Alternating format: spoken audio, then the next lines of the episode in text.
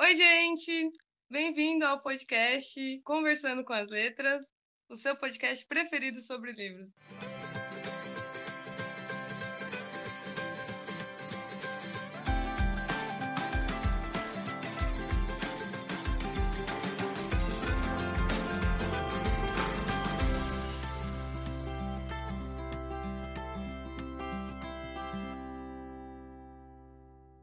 Eu sou a Mari.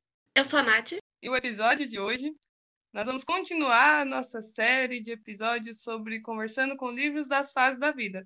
A gente já fez o primeiro episódio que foi conversando com livros da infância. A gente passou para o segundo episódio que foi conversando com livros da adolescência. E agora a gente vai entrar na fase adulta, conversando com livros da, da idade adulta, né, da vida adulta. Ah, a gente vai dividir a fase da vida adulta em partes. Então, essa primeira fase a gente vai falar da nossa transição, nossa saída da, da adolescência, da adolescência para e, e a ida para a vida adulta. E a gente escolheu para abordar hoje o livro O Cortiço. E para isso, nós vamos fazer uma análise, um, vamos contextualizar o cortiço e fazer os nossos comentários aleatórios, claro. Para isso, para a gente fazer uma discussão completa, é, nós chamamos um convidado super especial, nosso amigo Everton, ele é professor de história, formado em pedagogia também. E ele te, e ele ele está se sentindo super honrado de participar aqui do nosso episódio hoje. Obrigada, Everton. É verdade, viu, viu Mari, Nath? É, obrigado pelo convite.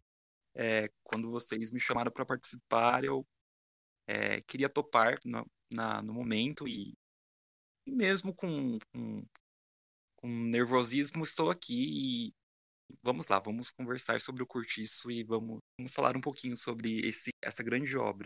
Eu imagino que grande parte das pessoas que, que tem costume de ler e que leram os livros na, na época do ensino médio, principalmente, é, leram o Cortiço, certo? O Cortiço, é, vamos fazer só uma, mas só para dar um, um parâmetro aí, né? Para a gente dar um resumo antes da gente começar a discussão.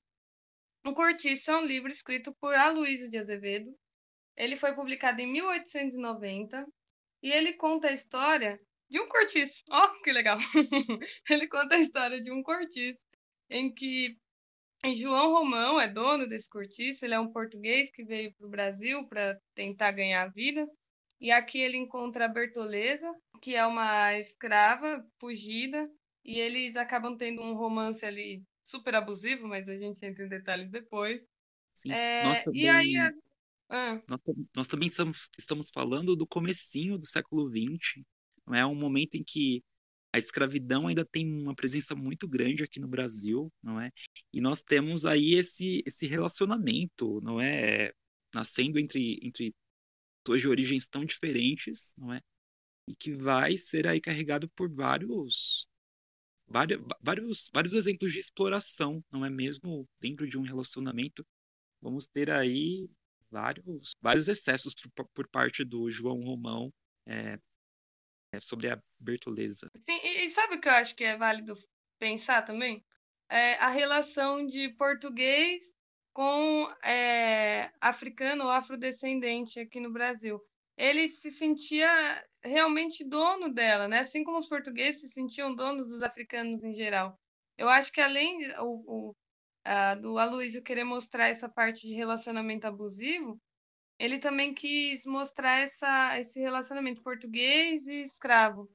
Quis fazer uma comparação, né? Porque tudo no Curtiço é uma comparação, né? É, da, da, sociedade na época. Eu acho que isso se encaixa na, nesse, no, no João Romão e na Bertoleza, né? É, e aí, ele, junto com, com o dinheiro que a Bertoleza, ele se aposta do dinheiro que a Bertoleza estava guardando para pagar a alforria dela, né? Ele Eles trabalham juntos né, durante, durante essa. Enfim, ele, ele, ele se torna o dono desse cortiço, não é? Mas Sim. tudo isso também é, deve muito ao, a todo o apoio que ele recebe da Bertoleza também. É ela que o acompanha, não é desde, desde o início. É em tudo, em, em realmente cada atividade assim do dia, é, do nascer do sol até o pôr do sol, é, de domingo a domingo, sem dia santo algum, não é? Sem descanso. É.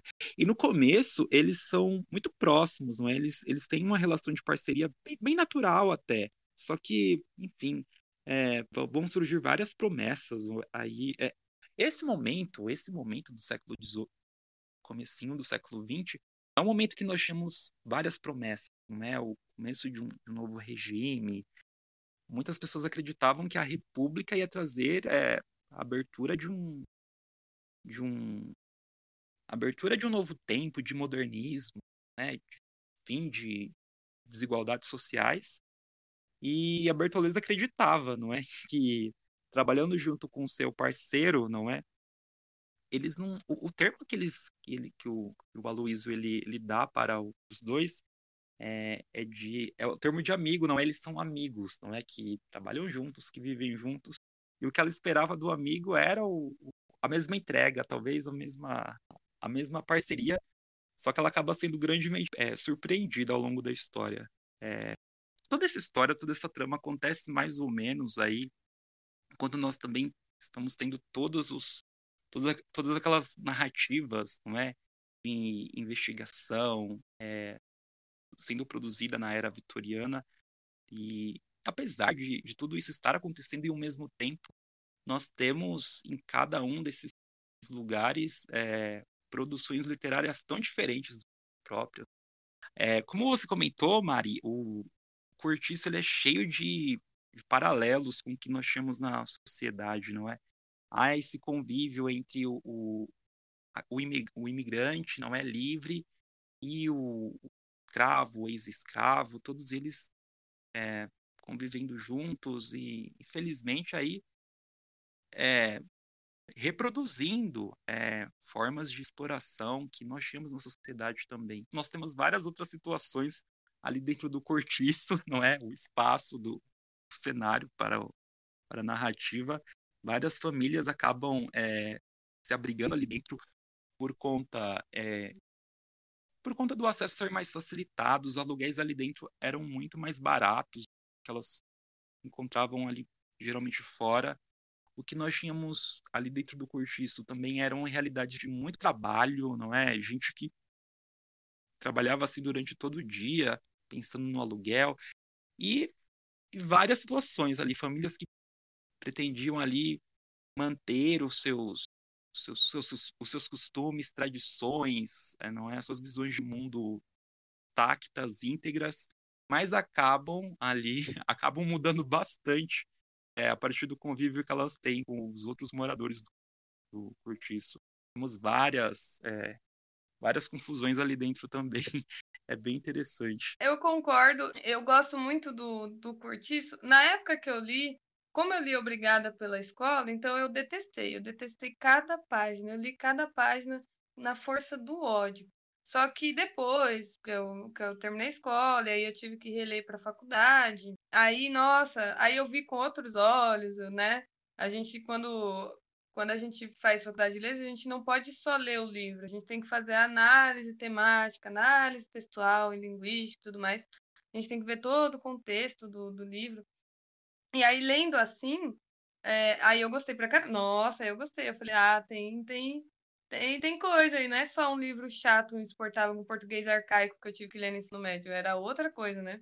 E aí a gente começa a reparar nesses pontos que você destacou aí.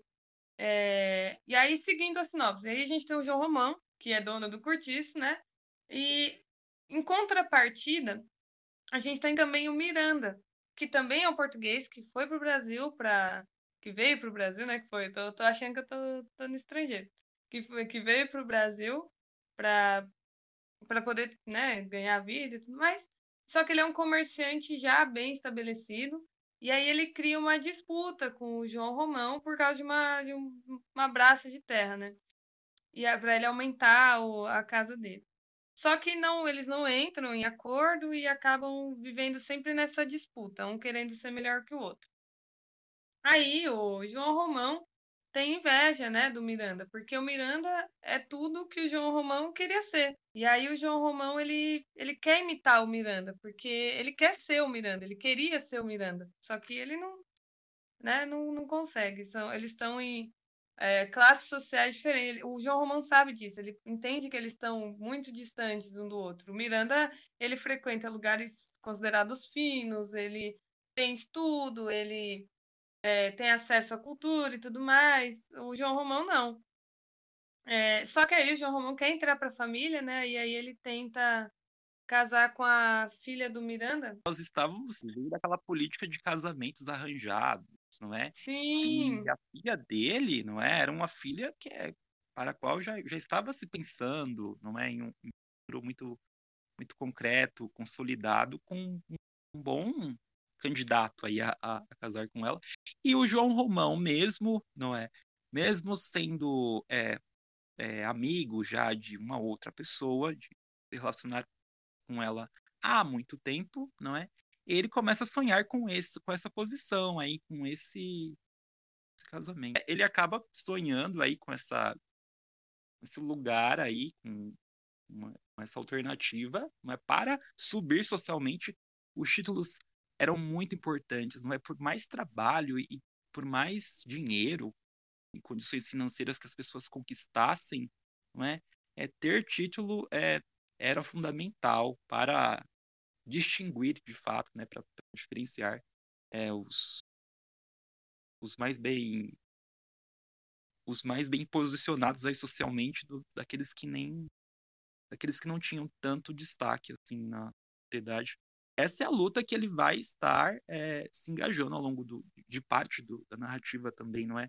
A de estar se adequando aos protocolos aí de, de etiqueta, é, de estar deixando de, de, de deixando de, de, lançar mão de, de, velhos costumes, velhas práticas que eram comuns ali dentro do, do cortiço também.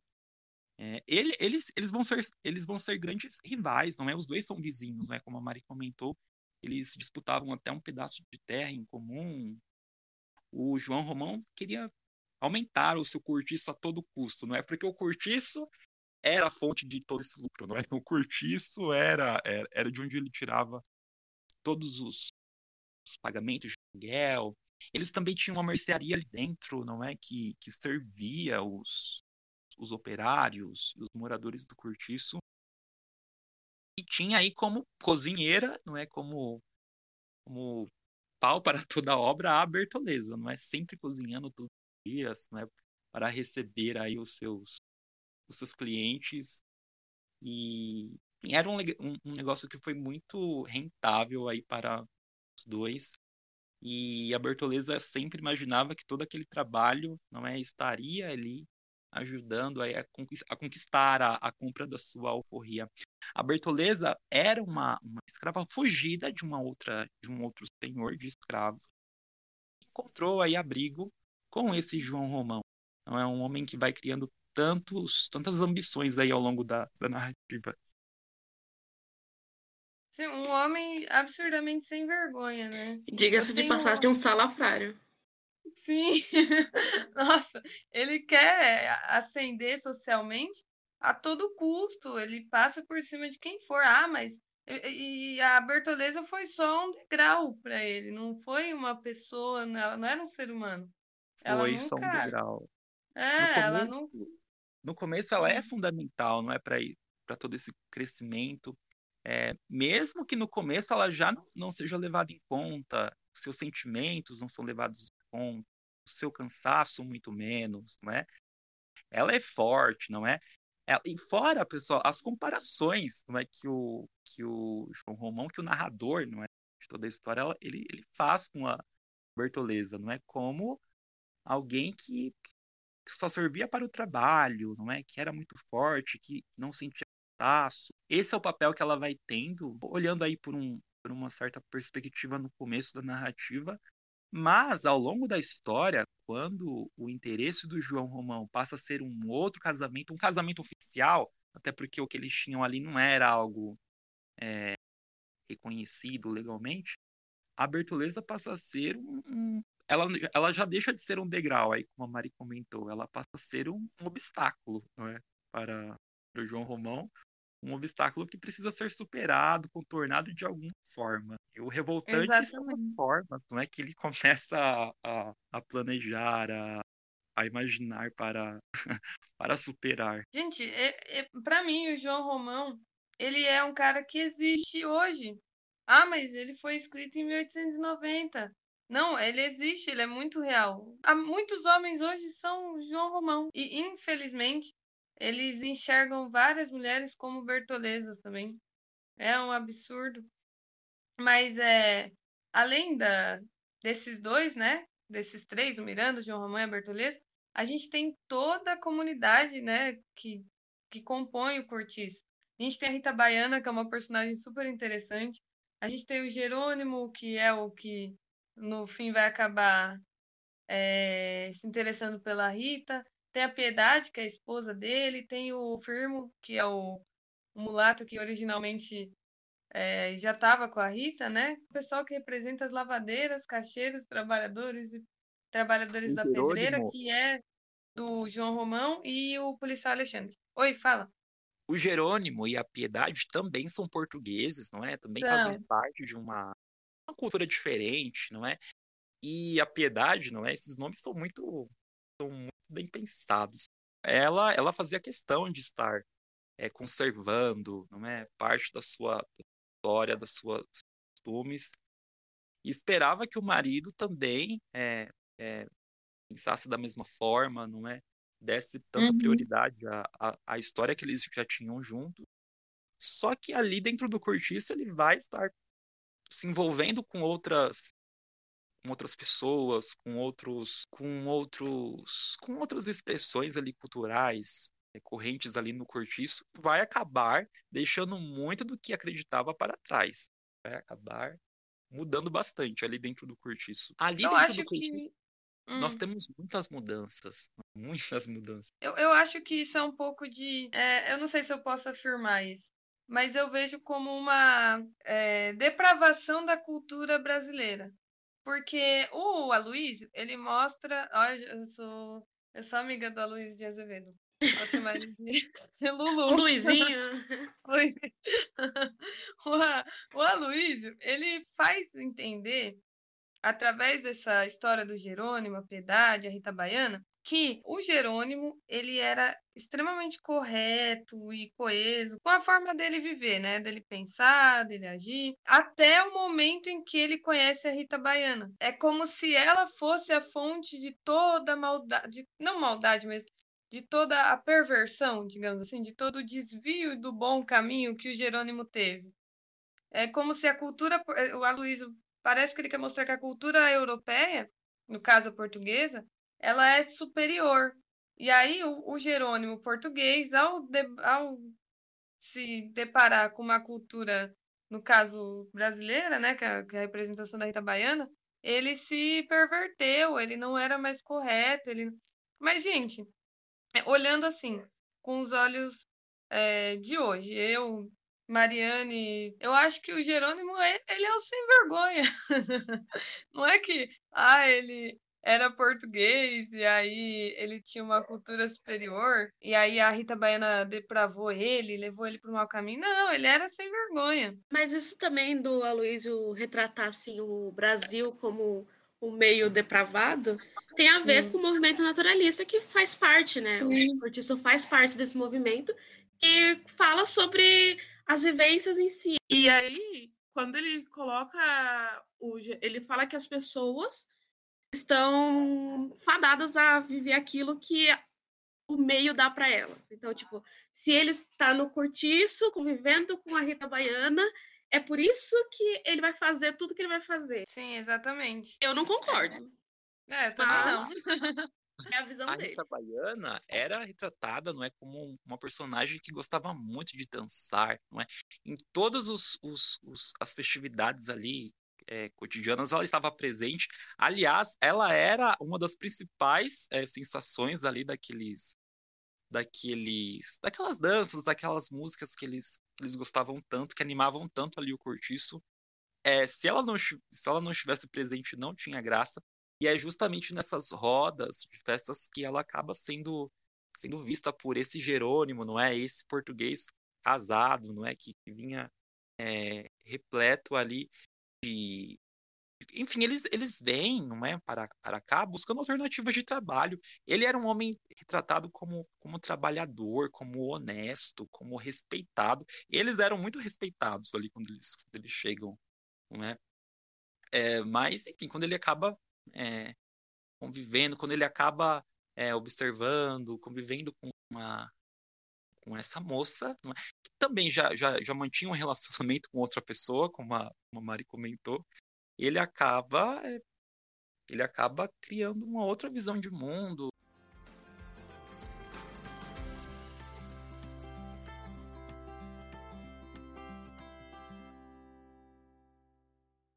Uma questão que me incomodava assim, também. A Bertoleza eu sentia muito por ela também. Eu eu não entendia como ela não é não percebia ali as, as intenções do, do João Romão, é, com ela toda a exploração, como ela não, não cobrava ali uma, uma, uma ajuda, um apoio, um, uma diminuição de toda a carga que ela estava le levando.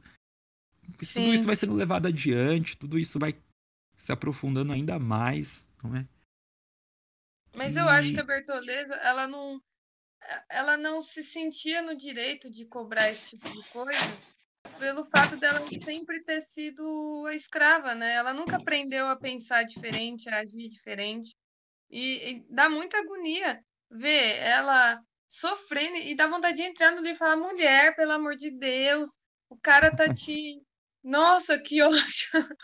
Mas pensando Mas, bem, é... é? ela estava se apegando, não é a promessa, não é a promessa daquele homem trabalhador, daquele homem que se tornou grande, o dono de todo aquele grande cortiço, de, uhum. é, de, de, conquistar a sua alforria. Na verdade, não é ao longo do, do livro, essa alforria não é acaba sendo até supostamente conquistada já, já por ela, não é?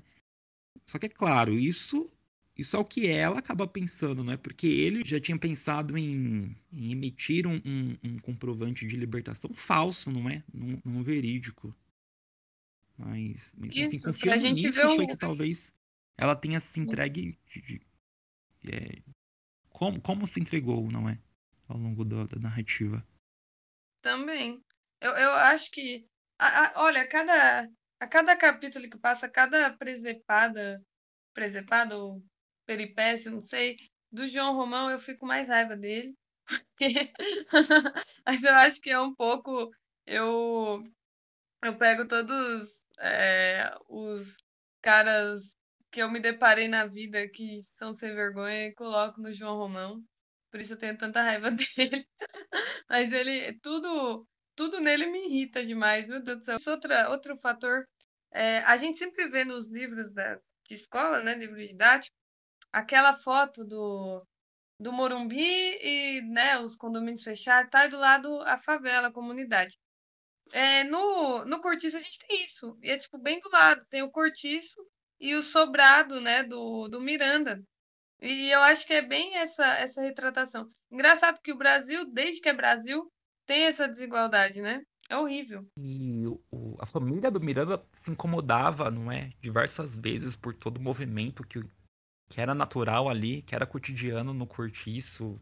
Todos os batuques incomodavam demais é, essa família que estava sendo obrigada. É porque assim, o cortiço ele vai crescendo ao longo do tempo, não é? é? E esse crescimento ele vai assustando essa família também. Ao longo da história nós também temos um outro cortiço aí se formando, não é? é que vai rivalizar com esse com esse cortiço do João Romão.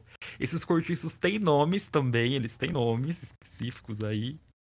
E, enfim, eles, eles, esses moradores acabam se tornando muito. Eles acabam criando laços com, com esse lugar, não é? E acabam, sim, se envolvendo a, a, a situações de, de, violência, protegendo esse lugar, não é? Que, que era muito mal visto, não é? Pela sociedade, que era muito mal visto pelas autoridades, policiais também. Não muito diferente de hoje, né? O pessoal de comunidades no Brasil, eles são mal vistos ainda. Principalmente as de classe média, de classe média alta, elas ainda se incomodam com, com, com as comunidades no Brasil. O cortiço, se a gente for, for trazer para hoje, é, é, é como se fosse uma grande comunidade no, que tem aqui mesmo no Brasil, tem várias, quase toda a cidade, e as pessoas se incomodam. O policial ele vai, ele vai, ele não vai ver o cara que saiu de dentro do, da, de uma viela da favela do mesmo jeito que ele vai olhar o cara que desceu do, que abriu o portão na, o portão automático dele no, no dentro do condomínio, condomínio fechado. Ainda assim, ainda é assim hoje em dia, infelizmente. E, é, e eu não sei se algum dia vai mudar, mas é, o Cortiço trazendo para hoje seria isso. É, Nath, o que, que, que, que você achou do Cortiço? Eu achei bom. Não, falando sério. eu acho que é um retrato da sociedade, né? Eu acho que o naturalismo, né, que é o movimento que passa ali no cortiço, é justamente trazer meio que para uma realidade as pessoas que estão lendo, né? Vi algumas algumas resenhas tudo mais que também pode se considerar o cortiço o próprio protagonista, porque sem o cortiço, as histórias ali não iriam se desenvolver. Então, o cortiço é o protagonista e enquanto os seres humanos estão ali só por estar, sabe? Porque se não tivesse o cortiço, as pessoas não, não teriam esse contato umas com as outras. O cortiço vai ganhando vida própria, não é? Ele vai crescendo e vai se tornando muito maior do que o, o seu criador ali imaginava, não é? O que, enfim, acontece em situações que fogem ali do, do seu controle, não é?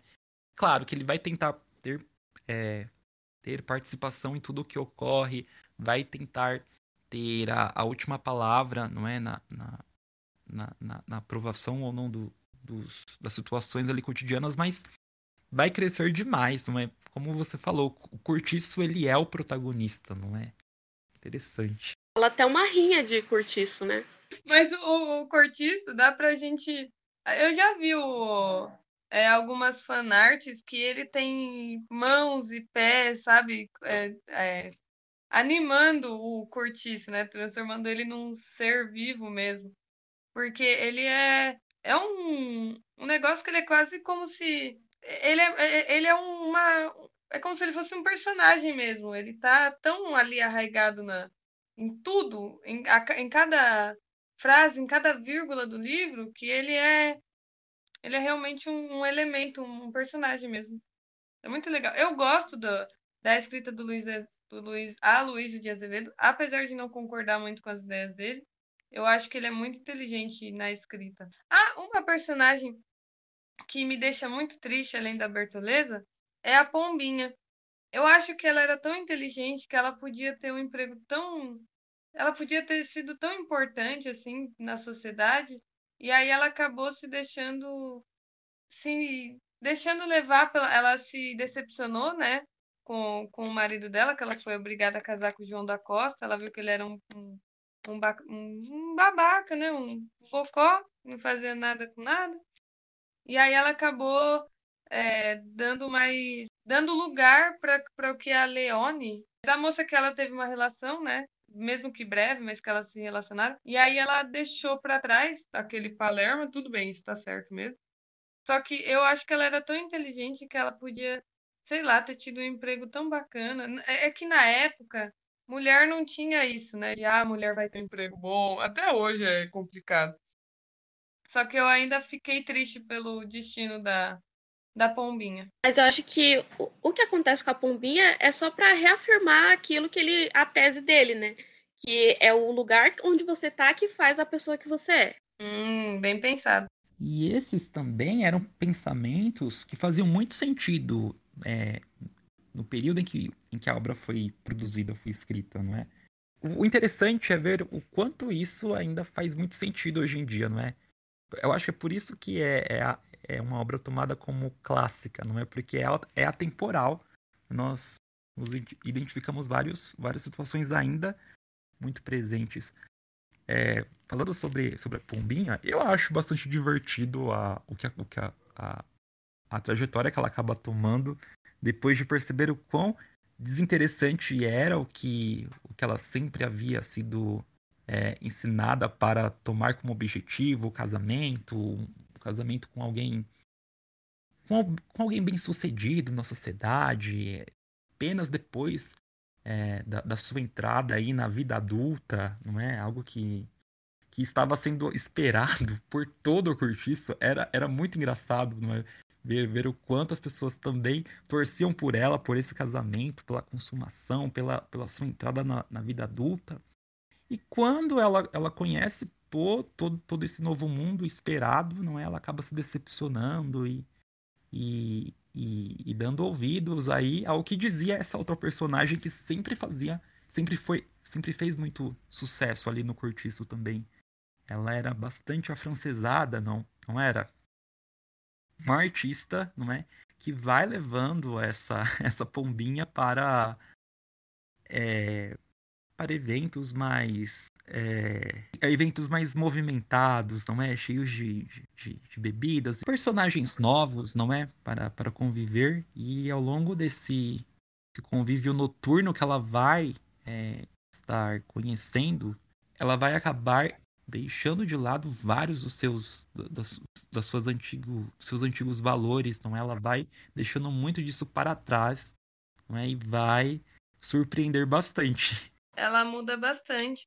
Eu acho que isso acontece com muita, com muito jovem, né, na vida. A gente Era isso que eu ia falar. É... Acontece muito, porque assim, a gente, querendo ou não, a gente é criado dentro de uma expectativa, né? Igual a Pompinha foi, ela foi criada ali para casar, para ser a mulher, a esposa e tudo. Quando ela percebe que não é isso que ela quer para a vida, ela vai mudar. E acontece muito com a gente. A gente acha que a gente vai crescer e vai ser aquele médico, aquele advogado que o papai sempre sonhou, aí vira publicitário trabalhando 16 horas por dia. É, ou desempregado. Ou desempregado. Ai, gente. É, mas é, a realizado. gente. Hum. Reali... Quem? É, realizado? Não sei se tá realizado. Sem dúvida. Não, mas a pombinha ficou realizada. Ah, sim, ela ficou ela atingiu o, o que para ela foi o ápice da vida dela, na perspectiva dela, mesmo que não atendendo às expectativas alheias, mas ela estava vivendo de acordo com o que ela queria. Eu acho que, na uhum. verdade, é o que é o que a, a gente que é jovem quer, né? Não, não, só a gente que é jovem, mas até adulto, é que adulto, adulto, como se eu não fosse adulta, né? Mas o, os mais velhos, eles eles querem passar uma imagem de que eles já já já já estão ótimos, a vida tem que ser estável assim e pronto, acabou. E muitas vezes nem eles estão felizes. Só que eu acho que é o que, que todo mundo almeja, é viver de acordo com o que quer, com o que dá alegria de verdade, não não de acordo com o que a sociedade fala que tem que ser. Pombinha é um ícone de independência. Ela arrisca bastante, não é? Ela vai de um extremo ao outro, não é, ao longo da, da narrativa. E isso é bastante interessante, não é, porque ela acaba, ela, ela acaba colhendo, não é, os resultados dessas escolhas. Ela acaba sendo muito mal vista, não é, pela, pela sociedade, não é. E infelizmente ali também não é, e, e ela não é a única, não é, personagem é, para a qual também já está se planejando um futuro brilhante e é um futuro que acaba não sendo alcançado. A filha do Jerônimo também, é, acaba acaba perdendo ali muito do que muito do que do que estava sendo planejado por ela. Claro que por conta de outras situações, né? O Jerônimo, a família dele não é assim tão respeitada, tão trabalhadora, não é? Acaba acaba se desgastando, não é? Acaba perdendo todo o companheirismo que tinha, não é toda a unidade que tinha, toda a parceria que tinha, porque o Jerônimo passa a se interessar mais pelo que pelo que ele encontra ali dentro do cortiço. A sua família acaba sendo deixada de lado, enfim, até os, os, os estudos da, da sua filha acaba, acabam sendo prejudicados.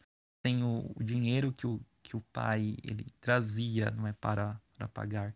É, é bastante triste o, o, o, que, o, o que acaba sendo reservado aí para a filha do. para a família do Jerônimo, que acaba sendo é, separada, acaba sendo. É, acaba perdendo toda a parceria que tinha. Eu, eu acho a história da família do Gino é realmente triste. Eu acho que a história de todo mundo é tem um, um quê de, de melancolia e de tristeza, né? Não é, não é porque o Miranda, por exemplo, não é porque nossa, ele tinha um sobrado, ele tinha título, ele ele era português.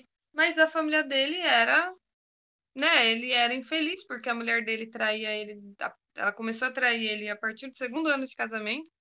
Ela vivia infeliz porque, né, se ela traiu ele é porque ela era infeliz no casamento. A filha dele já estava com aquela história de casamento arranjado com o João Romão. Eu, se fosse obrigada a casar com o João Romão, seria infeliz também. Então, é, eu acho que é, todo mundo é uma das coisas que, que é do naturalismo e que o Aloysio quis é, inserir no livro, é que ninguém é 100% feliz, assim como ninguém é né, 100% bom, é todo mundo cheio de defeitos, todas as histórias têm seus, suas várias facetas, várias nos oferece vários pontos de vista. E, e, a, e a vida é assim, né? A gente é assim na, na vida, a gente não é inteiramente feliz ou nem inteiramente triste, e, e a gente também não é 100% bonzinho, mas também a gente não é 100% mal. Ele, isso é uma das coisas que ele mostrou e que é, é que é um fato, que realmente é assim na vida. E o legal também é poder se identificar assim até com os erros de cada um dos personagens, porque tudo bem que vários deles acabam indo contra compromissos que eles tinham acertado com outras pessoas, não é? Mas em busca de, de, de objetivos que eles passaram a, a acreditar também, em busca de, de, de, interesses que eles passaram a cultivar também ao longo do, do tempo. É claro que sem se importar com, com pessoas que estavam ao, seus, ao seu lado, não é? é durante tanto tempo, não é? Jogando tudo isso no lixo, não é? Muitas vezes é, as pessoas acabam não, não, não, não pensando, não é? No que podem perder, não é? Até que perdem. Isso faz muito sentido para mim também hoje em dia. É uma obra fantástica, Cortiço. Sim, realmente. A gente. É porque a gente é defeituoso também, né? Gente... Eu, eu, que nem eu falei, eu, eu senti falta de um herói na história, né? Mas isso é porque eu li muitas, muitos livros e vejo muitos filmes que tem que ter esse herói da história.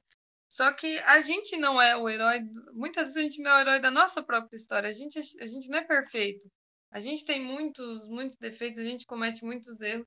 E o, e o Cortiço a gente consegue realmente se identificar com, com os defeitos dos personagens, com os erros dos personagens. Acho que isso é, é bem interessante mesmo.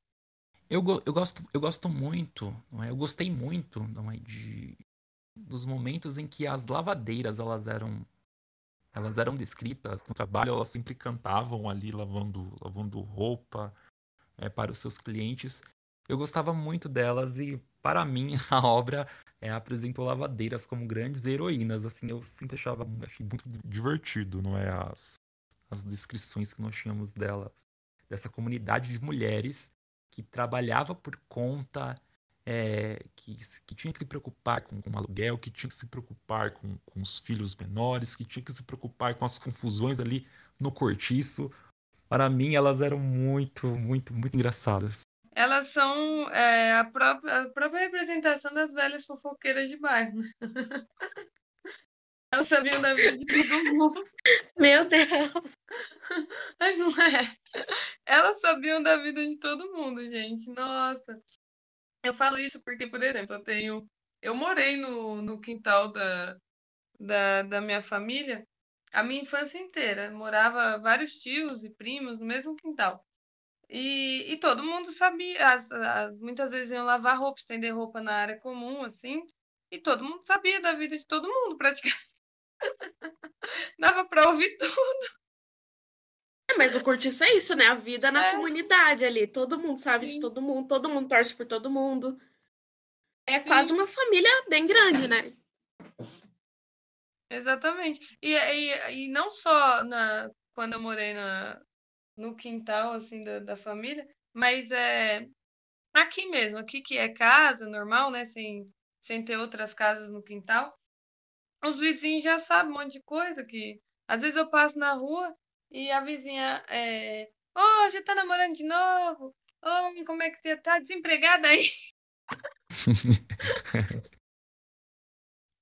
Ai, é muito engraçado. As lavadeiras são. Eu, eu tenho elas um pouco como as velhas fofoqueiras de bairro. Mas também como uma força de trabalho feminina, né? Sim, sim. Uhum. Também. Elas representam o esforço que, que é, é apesar, assim, claro que não, não exatamente como a gente enxerga hoje, mas considerando a visão da época, né?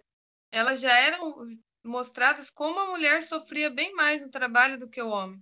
Porque que nem o Everton falou, além delas terem que trabalhar, elas ainda tinham a preocupação com os filhos, com a casa. Então a gente já, já né, desde, desde sempre, a mulher sempre é, teve que lutar e se esforçar mais do que o homem. Ela sempre, sempre vários privilégios que o homem teve, é, a mulher sempre foi negado para a mulher. Trabalho é o que não falta em um curtiço. Eu, eu lembro que eles, ele, eles tinham uma pedreira, não é? O terreno em que o cortiço ele, ele, ele, ele se formou é, é muito perto de uma pedreira em que vários dos, dos moradores, é, em grande parte homens, acabavam trabalhando e conquistando é, o, o, seu salário, não é para sobreviver. E, enfim, o dinheiro que eles produziam ali, que eles conquistavam ali no, na, pedreira, era todo gasto ali dentro do cortiço. Em, em, produtos de primeira necessidade, em pagamento de aluguel, tudo isso acabava é, voltando aí para as mãos do, do João Romão. Elas sempre trabalharam muito, mas é como, como você disse, não é? As, as mulheres elas acabam enfrentando desafios que não são colocados para os homens muitas vezes, não é? E, e que dificultam muito o seu trabalho, não é? Sim, é, é, e era um monopólio, né? O João Romão era dono do, do cortiço, era dono da taverna que alimentava o, o pessoal lá da pedreira, era dono da pedreira. Ele ganhava muito dinheiro, né, gente? Nossa. Eu queria lançar uma pergunta aqui. A gente falou da Pombinha, que largou o marido para viver a vida dela. E aí uhum. também tem o Jerônimo, que largou a mulher para viver a vida dele. Sim. Eles não são tratados da mesma maneira, né? A ah, gente não. meio que relativiza o Jerônimo sair de casa, porque a gente já tá acostumado ao homem sair de casa, largar a família. Aí é, o homem sai, vai curtir a vida dele. Quando a mulher faz isso, é vista de uma forma completamente diferente. A mulher que, que, que desiste de um casamento, que larga o marido, nossa, é uma bruxa. Gente, que absurdo. Olha, você viu que sem vergonha? Mas o cara sair. Ah, não, às vezes a mulher não cuidava dele direito, né? Ai, será que. É, é sempre culpa da mulher. Sempre a mulher. Tanto a, a que fica quanto a que vai é sempre a culpada. Sem dúvida, porque a Rita Baiana também não, não passou despercebida, né? Aposto que lá no Curtis Povo ia falar, olha lá, ó, aquela mulher que roubou o marido da outra ali. Ah, sim, mas a Piedade via ela assim também, né? A Piedade, ela, ela, ela culpava muito a Rita, porque a Rita dançava de tal jeito, porque a Rita era assim, essa a Rita falava, né? Era a, a Rita, a, as, a, não só a Piedade, mas as mulheres ali elas viam também a Rita como a culpada. E o rompimento do, do relacionamento da Rita acaba muito violento, não é? Quando, quando é a mulher que acaba sendo é, a, a, que, a que toma isso como alternativa. Enquanto o, o rompimento do, do João Romão, do João Romão, do Jerônimo, acaba deixando é, lágrimas para trás, uma tristeza muito, muito grande, mas nenhum, nenhum, nenhum evento assim muito violento, é, familiar, assim a, a Rita acaba sendo disputada na entre dois entre, entre os dois personagens, né? De forma muito violenta ali dentro do Cortiço também. Como se a mulher fosse uma um produto, né? É. O dono dela, quem ganhar ali na faca, né? É uma coisa assim. É, foi, foi exatamente isso. Tanto é que o Firmo morreu, né? No, nessa, nessa briga aí pela Rita. Como se ela tivesse se colocado né, nessa, como troféu. Né? É absurdo. e é engraçado também, é, é bem engraçado. é engraçado. Mas eu, eu, eu, eu, é, eu já vi muitas mulheres comentarem que, ai, nossa, deve ser muito legal ver dois caras brigando por você e tal. Mas eu não, eu não vejo assim. Eu não acho que seria legal, porque é que nem a Natália falou, a gente se sente um objeto, né? Um objeto de, de disputa. O cara que ganhar, é, ele é o. Sabe, não tem, não tem muita lógica, sei lá. Pergunta pra Rita Baiana se é bom. Eu acho que o final já tá aí para provar que não é, né? Pois é. O cortiço em si, ele traz muita coisa que tem na, na nossa sociedade hoje. Apesar dele ter sido escrito, né, em 1890, ele é muito atual, como Everton falou, é por isso que ele é considerado um clássico, né? Ele é, é, é muito o Brasil, infelizmente, ainda. Ele é muito Brasil. Ele mostra de uma forma, o Aloysio de Azevedo, ele mostra de uma forma bem, é, digamos que nua e crua, mesmo que tenha os alívios cômicos ali no meio, mas ele, ele mostra o, o que ele entende como Brasil e o que acontece mesmo ainda hoje. Como que a gente, como que a, a gente enxerga os outros brasileiros, como a gente enxerga os estrangeiros, como a gente né, ele mostra muito disso no, na como a gente enxerga o homem, como a gente enxerga a mulher, ele mostra muito isso no Cortiço. E uma é, e ele tenta trazer isso em vários livros dele. Eu li um livro do Aloysio de Azevedo, O Coruja. Eu gosto muito. De, o, o Aloysio de Azevedo gosta, né, de livros que começam com o Co, O Cortiço, O Coruja. Mas ele eu li o livro O Coruja e ele também ele mostra ele usa né, essa vertente naturalista. Ele mostra é, a história de um menininho que é bem massacrado pela vida. O menino é feio, assim, fisicamente ele, o Aloysio descreve ele como feio. É, ele fala que ele é, tanto é que o apelido dele é o coruja, porque as pessoas achavam, falavam que o aspecto dele lembrava de uma coruja. E ele ele era ele era tipo uma bertoleza. Ele era foi massacrado pela vida, ele foi abandonado num, numa, no internato. E aí ele fez amizade com um cara, um moço, um outro aluno bastante rico, de família rica, e que ia entrar para a política conforme eles fossem crescendo. E eles mantiveram essa amizade durante muitos anos, só que era uma não era bem uma amizade, porque conforme o, o amigo do Coruja foi crescendo, ele foi vendo que eles pertenciam a mundos diferentes, sabe? E aí o amigo dele, ao mesmo tempo que não era totalmente ruim, também não era bom. E o Coruja também, por mais que ele fosse é, muito submisso a tudo, não só ao amigo dele, mas a tudo que acontecia na vida dele, ele não era 100% bom também por dentro. Ele guardava muita mágoa, muita. É, mesmo que justificável, ele era bem magoado e angustiado. Isso é uma. Esse tipo de escrita é característica do, do Aloysio de Azevedo. E aí, aí para você, ouvinte, caso já conheça o Cortiço e é, leu porque por obrigação, né? E talvez, talvez, quem sabe, leia de novo o Cortiço, né? Da, depois dessa nossa, desses nossos comentários super enriquecedores. E lê também o Coruja, outra obra da Luiz de Azevedo que eu acho muito bacana, eu gosto muito. Ela não é dinâmica igual o Cortiço, não tem é, os alívios cômicos, não tem esse mundo de personagens, só que é muito bacana, eu gosto muito, eu gostei de acompanhar a, a história do Coruja, desde o nascimento dele até a morte. Eu achei bem legal. Deve ser muito legal mesmo, até porque um internato, não é? Tem, tem, toda, um, tem toda uma questão financeira envolvida também.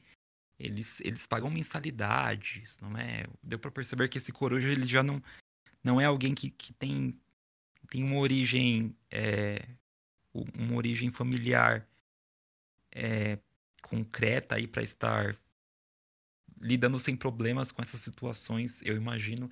Sem contar que no, alunos em um internato, eles, eles, eles têm um, têm um, um cotidiano muito fechado, não é? Eles têm muitas regras ali dentro. Conviver com todas essas desigualdades explícitas, não é?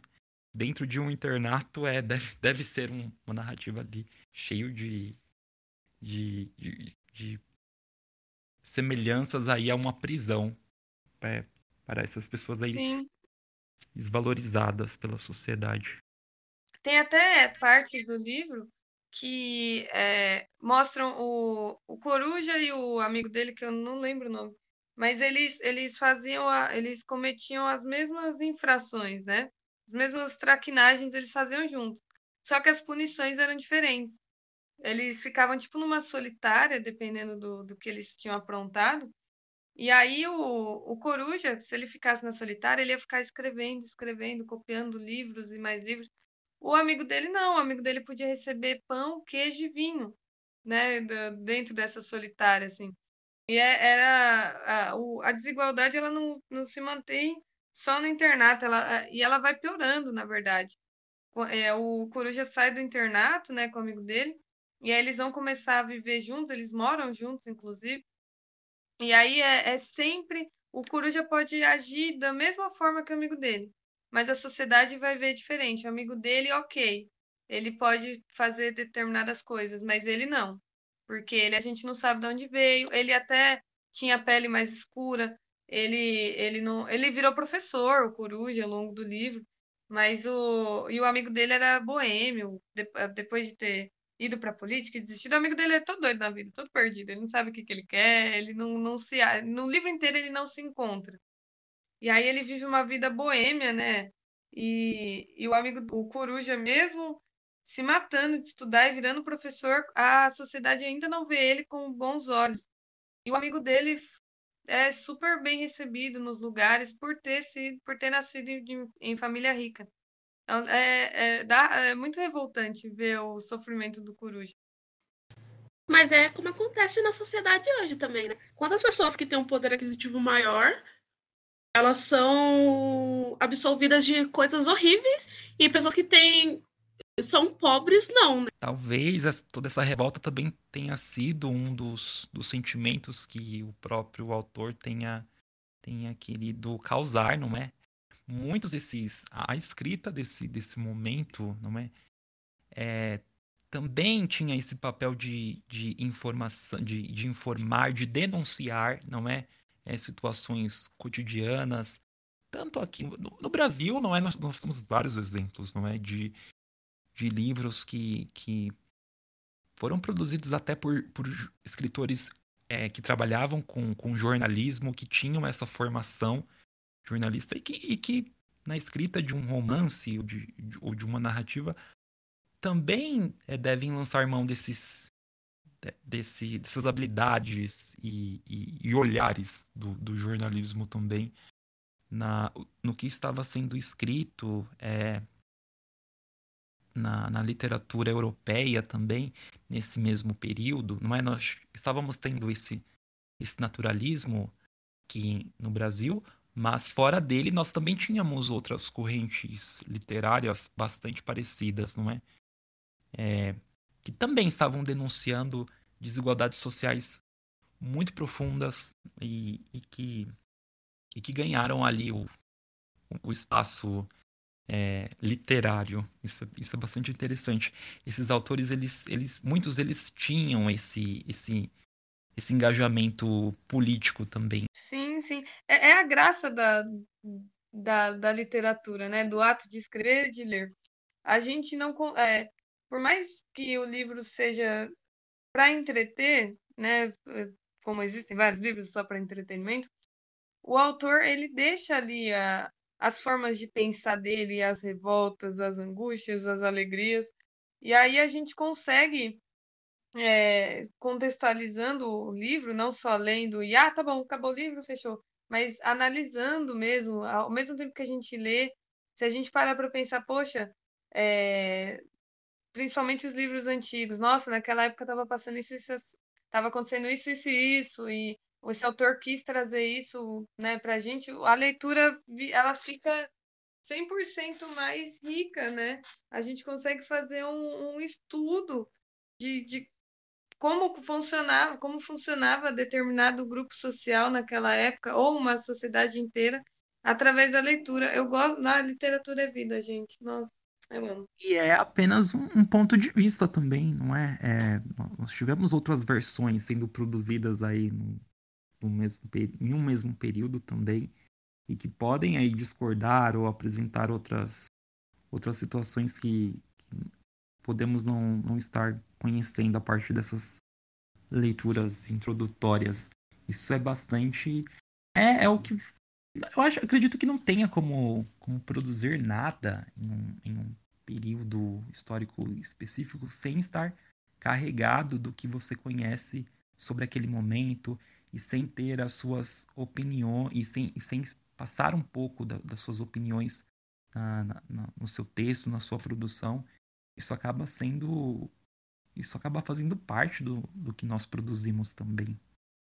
é bem legal é, conhecer esses, esses, trabalhos que, que, talvez tenham tido ali, tenham, tenham tido é, objetivos é, de entretenimento, de serem comprados, tomados como romances, mas que apresentam ali informações sobre uma sociedade é, cheia de, de cheia de, de, de, situações interessantes.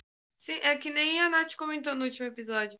Quando a gente escreve, a gente tira é, partes nossas, né? A gente olha para dentro da gente e transpassa pra, pro papel, para a tela do computador, como é o caso hoje em dia. E aí a, a pessoa que lê, ela recebe essa. Ela pode. Ou, outra vantagem né, do, do hábito de ler é que a pessoa, como você falou, ela deixa o ponto de vista dela ali. E aí, é, o leitor, ele é obrigado a pensar se ele, é, no momento que ele está lendo, ele é obrigado a pensar se ele está concordando com aquilo, se não, é, se aquilo de fato aconteceu ou se é foi imaginação do, do, do autor. E aí desperta o que senso crítico no leitor também, né? Eu tô me sentindo tão inteligente.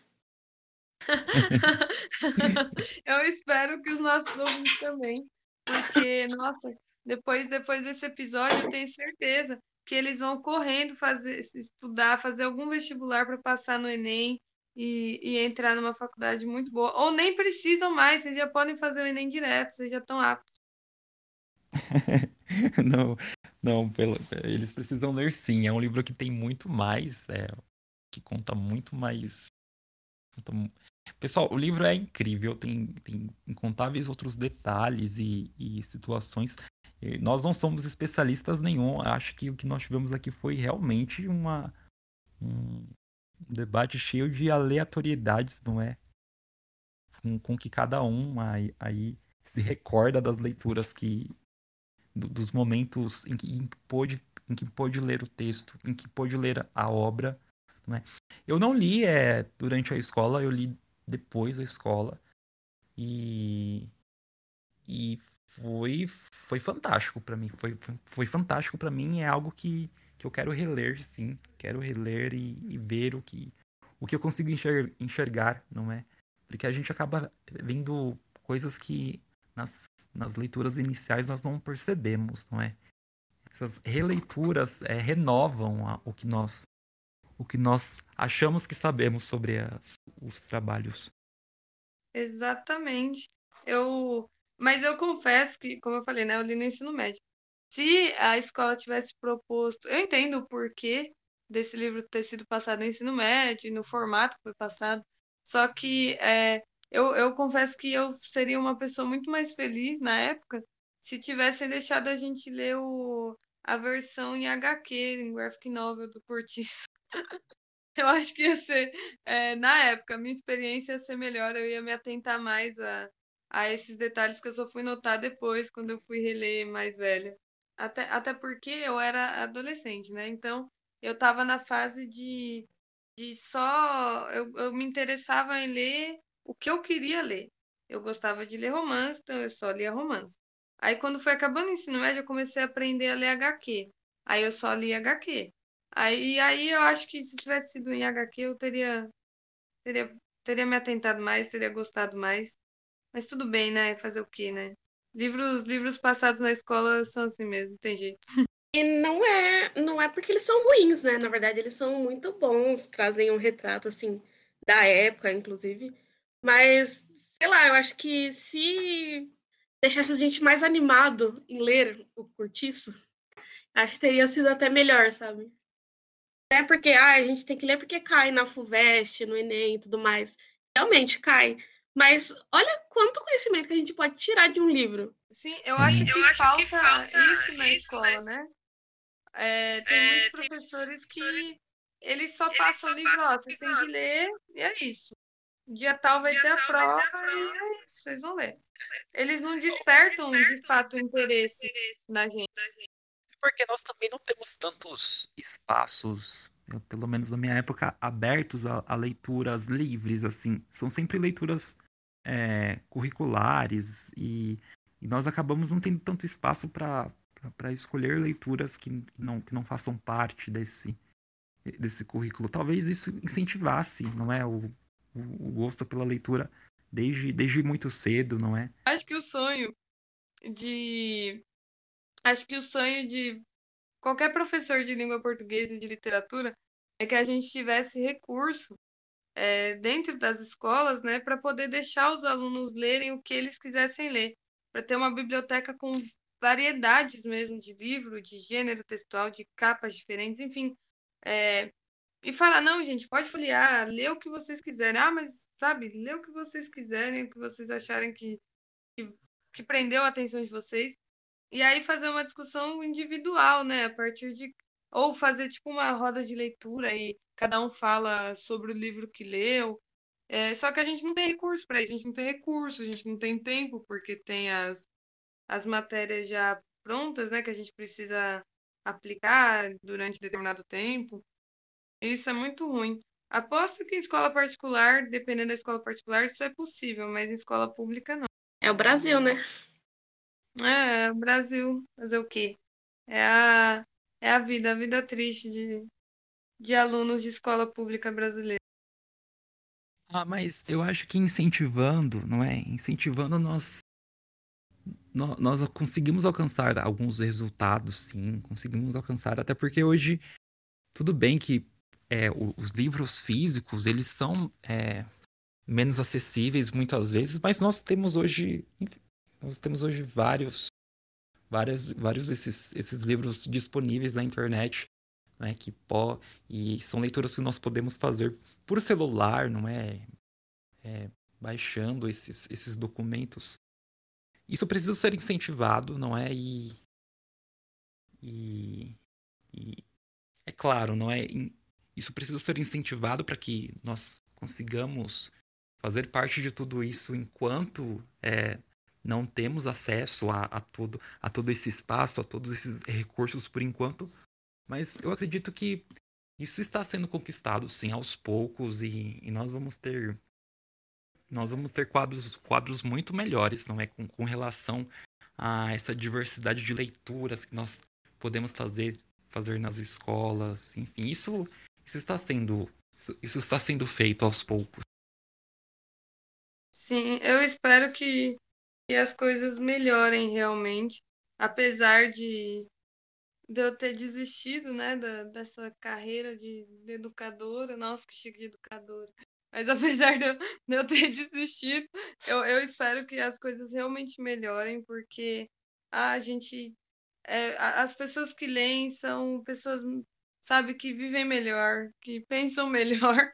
Mas eu, eu, eu entendo que, que quem não, não lê porque muitas vezes não teve incentivo da família, a família não, não teve, não tinha o hábito, então não passou o hábito para a criança, né? É, a família não tinha acesso a livro, a família não tinha acesso, como hoje, né?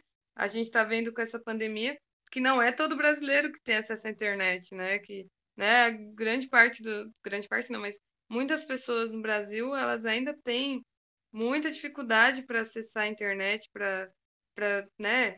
Enfim, então muita gente não a lê por, por conta de questões culturais, sociais, familiares.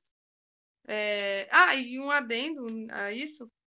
Você, pessoa que só lê a Luiz de Azevedo, José de Alencar, Machado de Assis, e Shakespeare, e Tolstói, enfim, por favor, não se sinta superior às pessoas que ou não leem, ou que leem é, autores que não são renomados, assim, né? Que não são clássicos. Você não é melhor que ninguém, você é só um ser humano. Tem uma música no TikTok, que é uma, é uma música que virou meme, que é assim, ser arrogante é ser como um elefante na África. Se você levar um tiro de bazuca, você morre. Ser arrogante é como ser um elefante na África. Se alguém te der um tiro de bazuca, você morre. Ou seja, é tudo, a gente vai morrer de qualquer forma, a gente vai pro mesmo, pro mesmo lugar depois. Então você não é melhor que ninguém porque você lê esses autores clássicos. É isso. Esse, esse, é, a Nath falou no primeiro episódio que a gente tinha que é, dar uma liçãozinha de moral, né, no fim do episódio. Essa é a minha lição de moral. No fim de toda essa discussão sobre cortiço, a minha lição de moral é: você não é melhor que ninguém porque você lê autores clássicos. Qual é a sua lição de moral, Nath? O Brasil é um grande cortiço.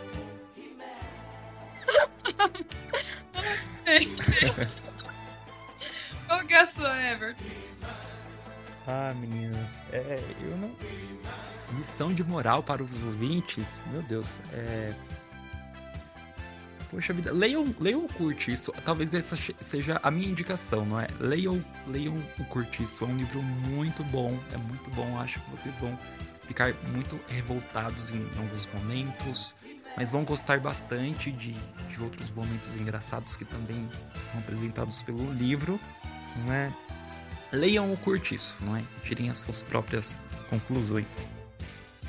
Sim, essa, essa foi uma boa lição de moral. Leu, leia você mesmo o livro e analise a par... porque as análises são diferentes, né? Eu fiz uma análise a partir das minhas vivências, você fez a partir das suas, a Nath fez a partir das dela. Então, ouvinte, falta você fazer a sua análise a partir das suas vivências. É, a gente tem o, um Instagram, né? Do perfil do nosso podcast no Instagram, que é conversando.letras. É, comenta lá, comenta lá na nossa postagem, fala se você leu, o que, que você achou, chama a gente no direct, no direct, né? essa palavra é engraçada, parece chiclete, né? chama a gente no direct. É, a gente tem Twitter também, qual que é o Twitter, Nath? É, o Twitter é Podcast Letras. Isso aí. Segue a gente nas redes sociais, Instagram, Twitter, segue a gente no Spotify também. Comenta lá, segue a gente, por favor. E eu agradeço Everton por ter mais uma vez por ter aceitado o nosso convite de participar com a gente. Everton, as suas, seus comentários e seu conhecimento foram muito importantes para a nossa análise aqui de hoje. Eu agradeço muito de verdade. Eu gostei bastante de participar com vocês, de conversar um pouquinho sobre o curtiço. Eu que agradeço o convite. Então é isso, gente. Obrigada por, por assistir, não, né? por ouvirem esse episódio, mais uma vez, por estarem com a gente, por estarem com a nossa companhia, por aceitarem a nossa companhia. E eu espero ver vocês no próximo episódio. Caso vocês não tenham escutado, escutem o. escutam, ouçam, ouçam o episódio 1 e o 2, que a gente fala de livros da infância e livros da adolescência. Continue acompanhando a gente aqui. Eu sou a Mari. E eu sou a Nath. E esse foi o podcast Conversando com as Letras, mais um episódio do seu podcast preferido sobre livros. Tchau, gente. Tchau. Eu amo seu tchau, eu nunca corto. Esse é meu tchau. Esse é meu tchau.